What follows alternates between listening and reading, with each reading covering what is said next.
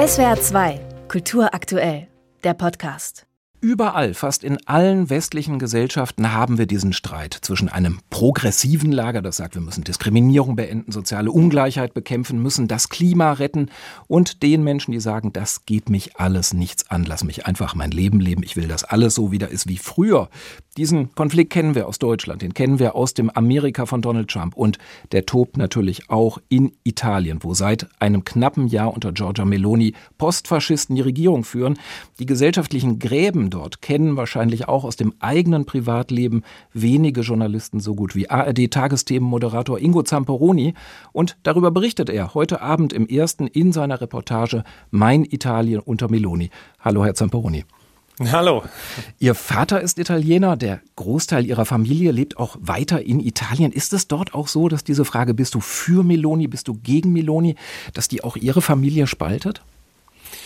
Na, in gewisser Weise schon ist es ein Thema natürlich. Die italienische Politik ist so zersplittert und zerfasert, dass jeder sich so ein bisschen so seine Partei aussuchen kann und dann kann man gar nicht das so sehr in zwei Lager unbedingt äh, teilen. Aber, aber schon, klar, es ist äh, eher so, dass, äh, dass die eine Seite dann auch denkt, na ja, wir müssen gerade im Veneto, wo meine, der Großteil meiner Familie lebt, dass man da sagt, okay, wir müssen mehr für Autonomie einstehen, wir müssen uns auch selber regulieren können, unsere eigenen äh, Steuereinnahmen nicht alle nach Rom schicken und dann wird es irgendwo verteilt. Und das ist ein sehr großer Faktor. Auf den können sich, glaube ich, in meiner Familie sehr viele einigen. Aber andere sagen auch, ja, jetzt mit dieser Partei Fratelli d'Italia an der Regierungsspitze und Giorgia Meloni ist es so eine, dieser Geist der wenigen Toleranz, der eben auch äh, auf Minderheiten blickt und so, das, das, das passt mir gar nicht. Ich möchte in einem freieren Land leben und da, da treffen natürlich zwei Welten aufeinander. Gibt es da auch so Konstellationen in Ihrer Familie oder einzelne Personen, von denen Sie sagen würden, daran kann man so diese, ja, unterschiedlichen Sichtweisen ganz gut illustrieren? Naja, ich habe viel gelernt auch über meine eigene Familie, denn oft reden wir gar nicht so viel über Politik. Also ne, ich komme vorbei, besuche meinen Onkel ab und zu mal, Cousinen sehe ich dann alle paar Jahre auch mal, nicht so regelmäßig und dann redet man oft, wie geht's den Kindern, was machst du denn so und so. Und äh, Politik wechselt ja sowieso häufig in Italien alle zwei, drei Jahre, dann lohnt es sich gar nicht da einzusteigen. Aber exemplarisch, ich habe auf dieser Reise zum Beispiel eben gelernt, dass meine Cousine, eine meiner Cousinen, Paula, die war sogar für die Lega in ihrem Dorf in den norditalienischen Alpen, wo sie da lebt, war sie eine Stadt, Gemeinderätin und da hat sich richtig engagiert, weil ihr dieses Thema Autonomie ebenso wichtig ist. Und da kann man natürlich sagen, ja, aber Solidarität in einer Gemeinschaft, auch in einem Land ist doch auch wichtig und die steht sehr, sehr exemplarisch für viele aus dieser Richtung. Hm. Und wie Sie schon angedeutet haben, man hat ja auch mit Bezug auf die Fratelli d'Italia gesagt, also naja, die werden sich schnell zerlegen, wenn die mal an der Regierung sind. Das ist ja bislang so nicht gekommen. Diese Regierung wirkt sogar erstaunlich geschlossen und auch professionell. Sorgt das dafür, dass auch die Anerkennung für Meloni und ihre Regierung steigt? Auf jeden Fall, absolut. Also eine Schlüsselszene ist am Strand, habe ich so ein paar Boccia spielende Rentner getroffen und der eine sagte, ich bin mein Leben lang Kommunist gewesen und habe auch so gewählt, aber wenn die so weitermacht, dann will mhm. ich sie das nächste Mal, dann will ich Giorgia Meloni. Ich glaube, die Geschlossenheit ist ein ganz wichtiger Faktor gewesen. Sie hat natürlich immer in der Position absolute Positionen vertreten können. Jetzt muss sie halt beweisen, was sie davon auch umsetzen kann. Das zäumt natürlich ein bisschen ein.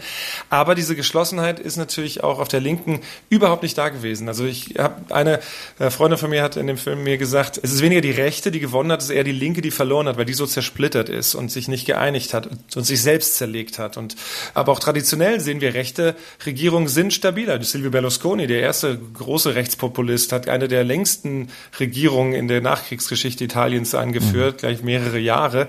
Und davor haben sie sich oft zerlegt. Also das, glaube ich, führt eben auch dazu, dass sie quasi auch ruhiger, viel geräuschloser regiert, als viele es gedacht hatten, erwartet hatten, auch befürchtet hatten. Gerade auch mit Blick auf Europa und internationales genau. Auftreten. Also da hat man sich schon ein bisschen gewundert. Dass Wollte ich gerade nachfragen. Es ist ja so, dass diese Regierung durchaus auch gesellschaftliche Konflikte auslöst. Auf Lampedusa im Mittelmeer kommen in diesen Tagen gerade wieder tausende Flüchtlinge an. Mhm. Meloni und Innenminister Salvini lassen Schiffe festsetzen, die Flüchtlinge retten wollen. Das äh, wirkt ja wieder sehr kalt. Trifft das aber auch so die gesellschaftliche Stimmungslage?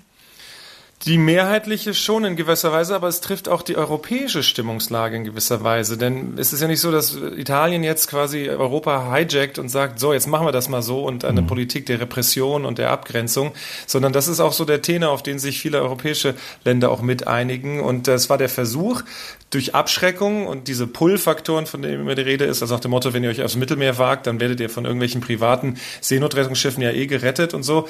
Und wenn wir das abstellen, dann kommt ihr auch nicht mehr übers Mittelmeer. Das überhaupt überhaupt nicht aufgegangen. Also in diesem ersten Halbjahr dieses Jahres sind doppelt so viele Geflüchtete auf dem Weg, haben sich auf den Weg gemacht wie im vergangenen Jahr, als Mario Draghi noch an der Macht war.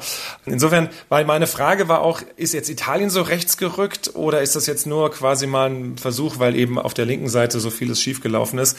Ich glaube eher, dass äh, die Italiener da so ein bisschen gelassener auch sind, was das bedeutet. Nicht, dass das unbedingt gut ist zu sagen, ach, Recht, Faschismus ist auch kein Problem mehr, aber das ist das erstaunliche Ergebnis, das man trifft, wenn man damit die Leute konfrontiert. Sie haben jetzt schon zwei große Reportagen gemacht über den amerikanischen Teil Ihrer Familie und Donald Trump, mhm. jetzt also die dritte über Ihre italienische Familie und Italien unter Meloni. Gibt es in der ARD jetzt schon so langsam die Erwartung, dass sich äh, alle wichtigen Probleme der Welt in der Familie Zamperoni abhandeln lassen?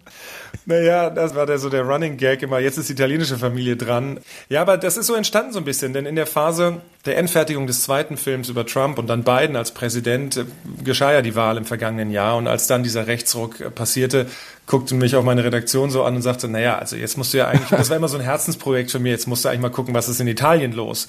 Ähm, aber ja, ich glaube, so langsam geht mir die Familie aber aus. Also sehr viel mehr Cousinen und Cousins äh, habe ich noch nicht ausfindig gemacht für andere Problematiken. Solange die es nicht noch in China oder Nordkorea gibt. Ist Bislang noch nicht. Ja, mal gucken. Vielleicht entdecke ich irgendwann mal einen lang verschollenen äh, Onkel oder Cousin, der da plötzlich irgendwo in der Mandschurei auftaucht. ARD-Tagesthemen-Moderator Ingo Zamperoni war das hier in SWR 2 am Morgen seine Reportage Mein Italien unter Meloni. Heute Abend also im ersten um 20.15 Uhr, aber natürlich auch jetzt schon verfügbar in der ARD-Mediathek. Herr Zamperoni, ich danke Ihnen vielmals für das Gespräch. Sehr gerne. SWR 2 Kultur aktuell. Überall, wo es Podcasts gibt.